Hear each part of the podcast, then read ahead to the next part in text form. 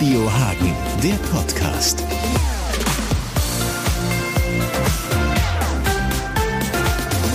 Irina, thank you for taking the time. Good to have you here. Uh, first of all, how are you? Uh, actually, I'm fine because I'm here and I'm able to speak and I'm able to share of what I feel and uh, you kind of entertain me, I think. Let's figure out. So, how was your day so far? So, what did you do today? Uh, being honestly, my days are a little bit same here because we just wake up and after that I pick up my kids to school. So this day was the same, but now I'm here and I hope everything will be a little bit different.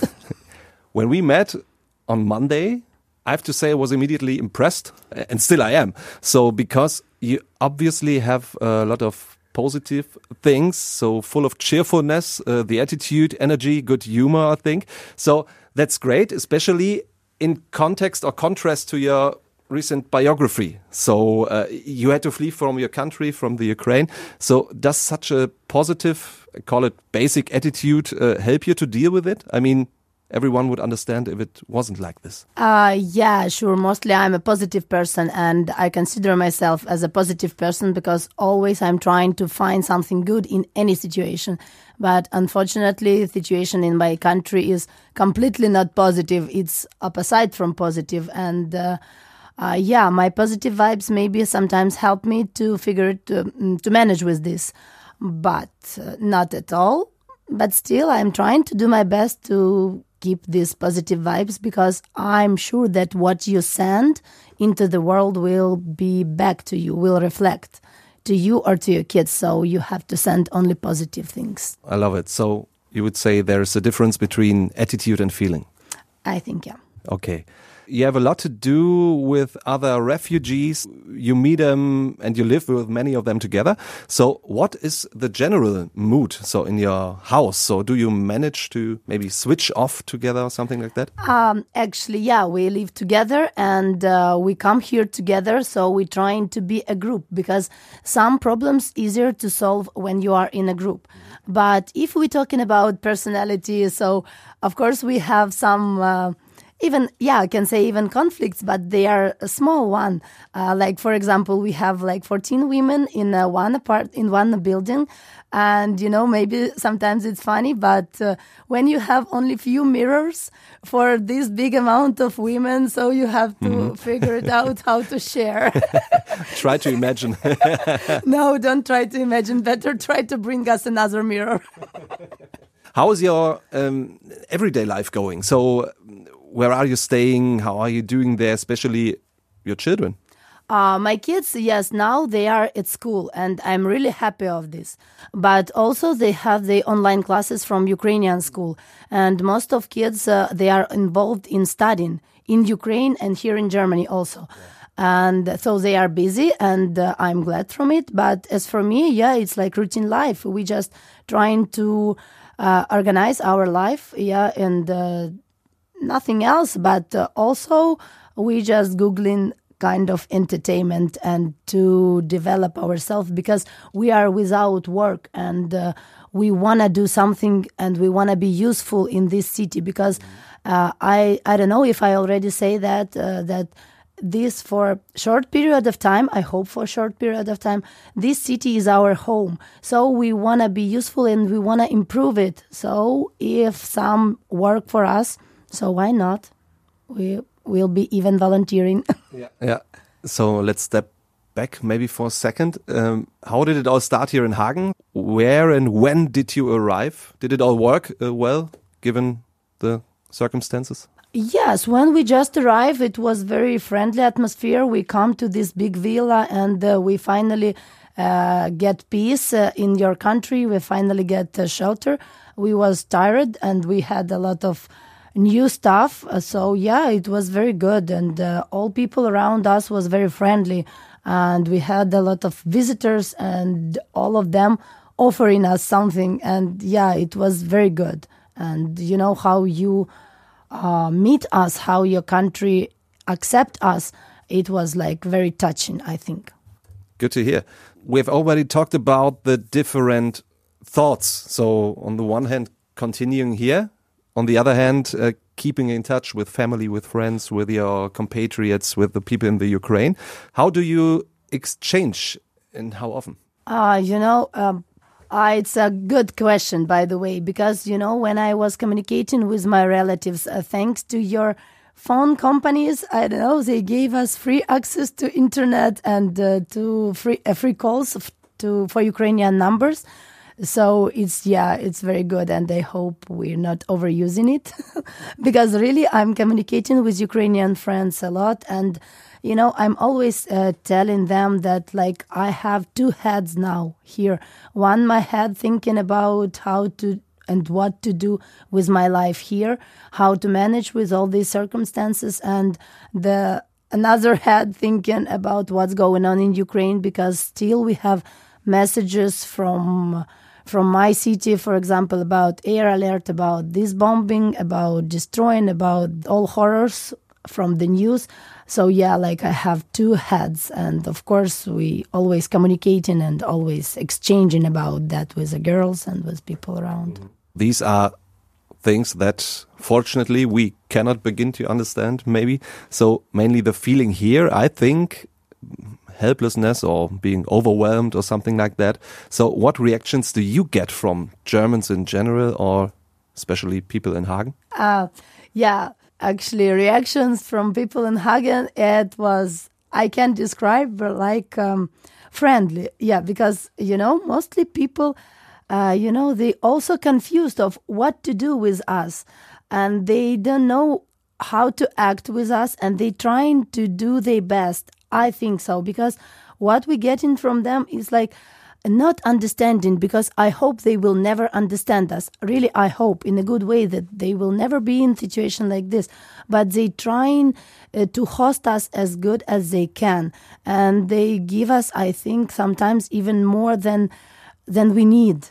Uh, so and it's uh, yeah it's very very very positive. Yeah if i can find the proper word much more than positive so we we don't understand it at all. I think no one knows uh, how to react properly either. So can you give us a tip maybe how to deal with it or with you?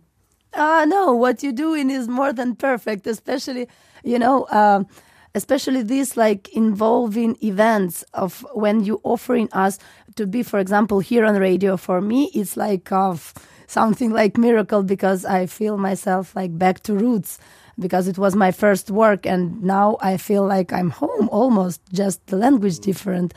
And uh, yeah of what people doing what you offering we accepting it and we are very glad to be part of your life because sometimes it's different but still we exploring yeah i think it's exploring so yeah everything is more than fine nothing to change you worked as a journalist in the Ukraine. Um, at what point did it become clear that this was no longer possible? Um, it's not because I'm a journalist. It's just because I'm a human, you know. Uh, because I was uh, writing news and reading news, at, and I was working for the um, uh, Kharkov online media. So I was writing exactly news about Kharkov and about what's going on there. And can you imagine that my uh, first day of uh, work at the new work at the new job was exactly first day of work so yes i worked there only few weeks and all news uh, was more than awful so i should write about that and you know the last point like how you ask was when they destroyed completely destroyed the central part of kharkov it was not military points it was like completely civilian. And can you imagine that uh, my kids, we lived for a while in Kharkov, and my kids' kindergarten and school was exactly at this area which they destroyed.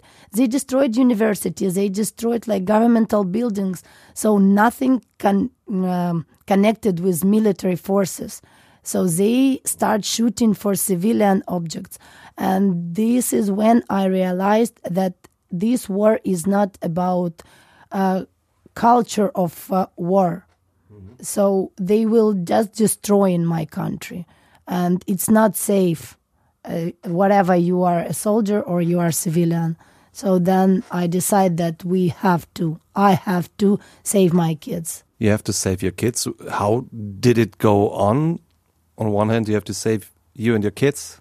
On the other hand, you leave your other family, friends, and city behind, right? Yeah, it was kind of solution. Yeah, it was very difficult to solve, but thanks God I have my older sister, and she helped me a lot in this because she said that I will stay with the parents and you have to go. Uh, she said that uh, uh, I, you know English, so it will be easier for you to communicate in Europe because she has uh, her daughter also, and uh, she said maybe one day you will help us from there. Uh, so she said that you have to go, you have to try because I can't and you should. So I hope they're doing good over there. Yes, till now they are fine, but you know, and uh, before in my city it was only air alert, it was just a sound when you have to go underground. But on Easter Eve, can you imagine? They put nine bombs exactly to my city. And yeah, they almost destroy infrastructure in my city. So people staying now without central heating and without hot water. And I don't know when they rebuild it. Are you still employed, by the way? What's the situation? So, uh, do you still get your salary, or did your employer maybe uh, Ah, no. take any precautions before for that cases? No, I, as I told you, so it was the first day of war was my first day at work. But uh, when I leave, it was actually the last day of my work because it's online media and also it's a newspaper, and they just close it because they are not able by technical uh, reasons. By technical reasons, they can't uh, work. So they're not uh, supporting even online media because Kharkov is destroyed, and it's not because no one can work. I can work even from here, but no technique possibilities. Yeah, something like. Yeah, Yeah, unbelievable. Here with us, you helped for one week. Also impressive, I think. Um, I said it at the beginning. So you kept asking and saying, uh, "Where can I help? Hit me up," and so on. Yeah, and if there's anything I can do for you, tell me. Um, how was your week here? So uh, were you able to maybe switch off a bit, or something like uh, coming out of the normal daily business? Yeah, and uh, I think I already say that, but I I'm ready to repeat it thousand times that it's a very good opportunity for me to come here because I felt here myself like I'm home because uh, radio station was my first job after university during even the university and I started being a journalist from the work on radio. I was reading news in my uh, city in Kremenchuk. And you know, when I come here, I suddenly realize that I know almost everything of what you're doing, and everything is pretty understandable. And I can even do this. And you know, I was so proud. Yeah, I can say that I was proud of Ukraine because I thought that what we're using is like a little bit worse than you have in Europe. But now I understand that we are working on the normal European level.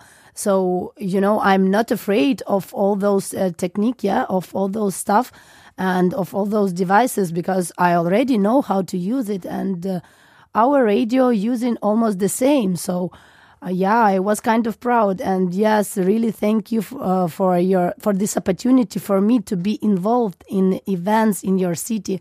Because before, I think you remember that I was asking what you talking about the news here in Hagen in, in Limburg because nothing really going on. But now I understand that uh, a lot of things going on, and uh, yes, this city lived its life, and I'm glad to be part of this life. Yeah, we were talking about that uh, um, also off record. So you were surprised that there's so much to tell about just one little city in the news, for example. So, of course, compared to the really big problems, so uh, important topics like war and peace and so on, it all seems to be very, very small, of course. Nevertheless, in the meantime, you uh, have been able to get to know Hagen a little bit better, I think. How do you like it here in our city? Have you perhaps maybe found a favorite spot, a favorite place somewhere? Uh, yeah, I can't say about Hagen, and I cannot say because mostly I spend my time in Hohenlimburg. And uh, yeah, I have a favorite place because it's a place along the river. Because uh, I live in a city which is situated on the banks of Dnieper. So it's very wide river, and of course I can't compare it with your uh. Yes, I think it's Yeah, river. Uh, so, but uh, still, it's my favorite place to walk along the water and just to listen to the sound. It makes me calm, and I can be myself, uh, not be stay stay with myself. Now you're a friend of every uh, guy from Limburg because you said the difference is Hagen and Hohen Limburg. so prejudices are uh, always there to be either confirmed or not. So, what experiences have you had with the people in Hagen or Germans? Uh, yeah, I can say that German people very attentive. Uh, they, mm, what I can say that they will not do first step, but if you ask for help, of course they will help as and they will do uh, the best they can. But I think they will not offer, but it's not not important to offer, yeah, because but yeah, it's rather good experience of communicating with people from Hagen, from Hohenlimburg, yeah. So if we look ahead a bit, um, you've already told us that you want to go back home as soon as possible, back to Ukraine. Uh, what do you think? When will it be? I can't say because you know I can't say when. Uh, till now, what I decide to myself because my kids still at school here. I think they have to finish study because I'm sure that it will not finish in Ukraine earlier than in uh, till September. But I, I think it will last longer. I don't want to say that, but I think it's not uh, situation for just a short time. I think it will last longer. So you're up to date. Uh, you know what's going on over there in your hometown and so on. You definitely have to start all over again someday. Uh, can you deal with it right now? I mean, uh, do you already figure out how to start again, or do you just check the current news and the current situation? Yeah, I'm just uh, being honestly, I'm just checking current situation because this is what life teach me. Because if you can't change nothing, you should you should just go with the flow. Yeah. yeah. So yeah, till now I'm trying not overthinking because time will show you what to do and how to start and from which point. Yeah. So step by step. Yeah. There are many Ukrainians who have found maybe shelter with friends or family organizations and so on, also in Hagen. But there are maybe some who don't know exactly where to go, what to do. Um, what can you recommend to them? Who can they contact? You have a good network here, right? Uh, yeah, uh, you know um, what I'm doing. I can't say for every people, and I can't give like contacts of our uh, leader of our group. I don't know if I'm able to give this context because it's not uh, about myself.